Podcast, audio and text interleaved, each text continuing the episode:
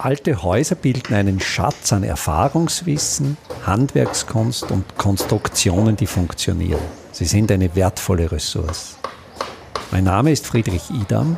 Ich bin Spezialist für historische Bauten und das ist mein Podcast. Gedanken zu Arkadengängen. Christopher Alexander beschreibt in seiner Mustersprache ein Muster, das Muster 119, die Arkade. Zur grundsätzlichen Idee dieser Mustersprachen Alexanders habe ich schon eine eigene Episode gestaltet. Die verlinke ich hier mit einer Kapitelmarke. Da wird einfach erklärt, wie der Architekt Christoph Alexander, also Alexander wäre nicht nur Architekt, aber auch Mathematiker, wie er eine Mustersprache für die Architektur untersucht hat, wie er einfach untersucht, welche Phänomene, welche Muster gibt's weltweit, die für gute Architektur verantwortlich sind und wie sind diese Muster untereinander vernetzt. Und dieses spannende Netzwerk, diese Mustersprache Alexanders kann ich wirklich zur Lektüre empfehlen. Ich verlinke hier jetzt auch noch eine Website, wo man auf diese Mustersprache Alexanders direkt zugreifen kann.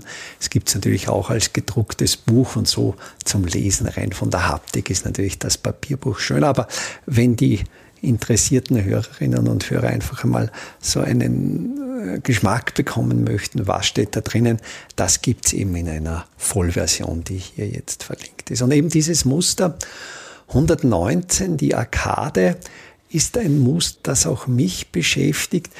Die Arkade ist so eine Übergangszone zwischen privaten Haus und öffentlichen Raum. So wie wir die Häuser heute kennen, gibt es eine sehr, sehr strikte Trennung. Da gibt es jetzt natürlich oft noch die Gartenzäune, dann den privaten Vorgarten und dann das Haus, das eigentlich von der Öffentlichkeit sehr stark abgetrennt ist, auch die Häuser zueinander. Also so wie unsere Gesellschaft natürlich immer individualistischer wird, kommt das auch bei den Häusern zum Ausdruck. Wenn man sich jetzt alte Städte anschaut, und da sind vor allen Dingen italienische Städte, also Bozen oder auch Bologna, da gibt's diese Arkadengänge, diese Laubengänge, und die sind eigentlich bei jedem Haus und schaffen so eine Übergangszone zwischen Öffentlichkeit und Privaten. Einerseits sind diese Laubengänge parallel zu den Straßen natürlich Fußwege und öffentlich begehbar.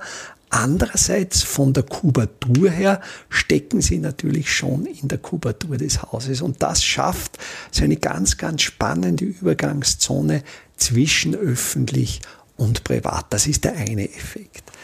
Der andere Effekt ist natürlich der, dass sie einen geschützten Bereich für Fußgängerinnen und Fußgänger bilden. Es ist ja so, Fußgehen, der Fußgängerverkehr hätte ja unheimliches Potenzial. Es ist die menschlichste Fortbewegung. Nur ist es oft so, dass man als Fußgänger, als Fußgänger dem Autoverkehr so stark ausgesetzt ist, dass es eigentlich nicht mehr lustig ist oder auch der Witterung. Und jetzt haben diese Arkadengänge bieten einerseits dem Schutz im Winter vor Schnee, in, im Herbst, dem Schutz vor diesem unangenehmen Regen, aber auch, und da wird es jetzt natürlich interessant für die Zukunft, für die globale Entwicklung des Klimas, für die Erderwärmung. Sie haben natürlich auch diesen Riesenvorteil der Beschattung. Und es ist eine unglaubliche Qualität, dass es einen öffentlichen Raum gibt, wo im Sommer frei zugänglich im wahrsten Sinn des Wortes Schatten und Kühle verfügbar ist. Und solche Modelle gab es bereits in der griechischen Antike. Wir wissen aus Ausgrabungen, wir wissen aus Berichten, da gibt es die sogenannte Stoa.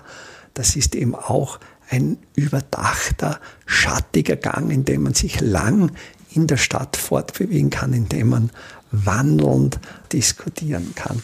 Und Jetzt ist natürlich auch die Frage, wie ist dieser Laubengang, wie ist dieses Tor zur Straße hin ausgerichtet. Also sie darf nicht zu offen sein. Sie muss einerseits einen Schutz bilden, einen geschützten Bereich bilden, andererseits aber natürlich noch diese Öffentlichkeit, diese Öffnung zum öffentlichen Raum bieten. Und das funktioniert eben sehr gut mit diesen Arkaden. Das heißt, da sind Bögen, welche auf Pfeilern ruhen. Und diese Bögen haben natürlich aus statischen Gründen gewisse Maximalspannweiten und die Pfeiler sind auch nicht zu dünn. Laut Alexander sollten ja die Pfeiler so breit sein, dass man sich geschützt anlehnen kann und damit der ganze Körper geschützt ist. Das ist wieder ein eigenes Muster, das ich auch wieder mal besprechen werde, dieser, dieser Pfeiler zum Anlehnen. Und dann sollten die möglicherweise auch nicht immer bis zum Straßenniveau gehen. Da ist es oft gut, wenn zwischen äh, diesen Pfeilern Parapete sind, auf denen man sitzen kann, also in Sitzhöhe und noch manchmal, wenn es notwendig ist, einen Durchgang schaffen.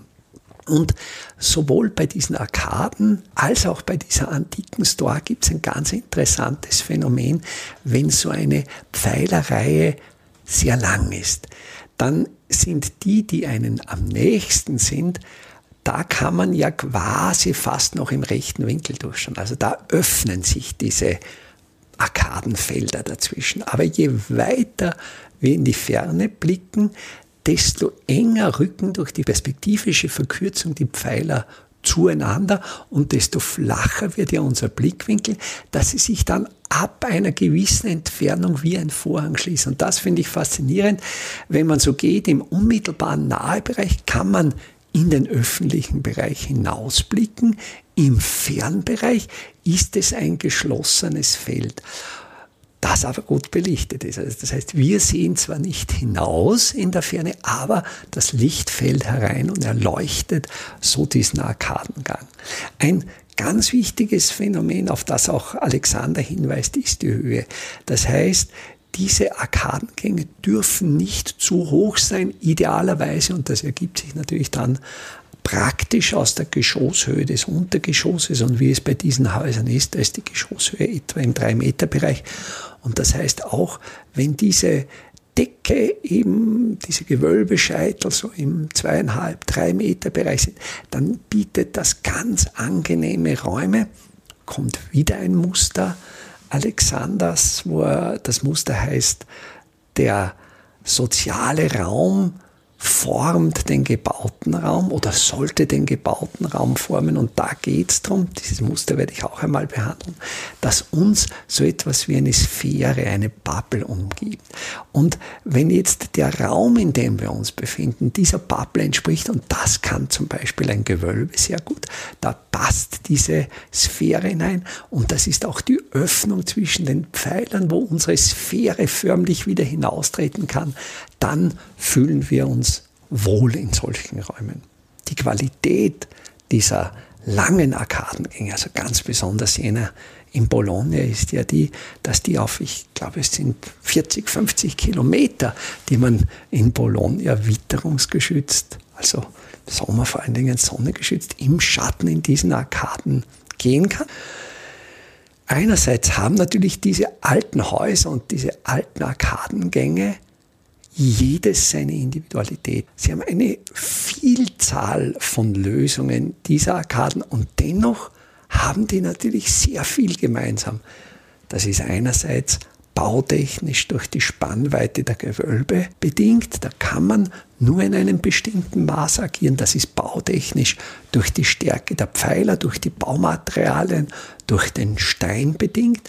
Das heißt, einerseits hat jedes Haus, jede Lösung seine Individualität und trotzdem gibt es ein gemeinschaftliches Muster, das sich durchzieht und natürlich ein Arkadengang bindet an den anderen an. Eine abschließende Qualität sind dann noch diese Querbezüge. Das heißt, es verlaufen oft Straßen mit Arkadengängen parallel und da ist es dann manchmal noch eine Qualität, wenn man durch die Häuserzeile, durch einen engen Gang durchtreten kann, wenn es diese Verbindungswege zwischen diesen parallelen Straßen gibt, wo man dann quer von einer Arkade zur anderen gehen kann. Und auch das ist wieder so eine Verknüpfung von öffentlichem Raum mit dem privaten Raum des Hauses. Und da denke ich, da steckt in unserem baukulturellen Erbe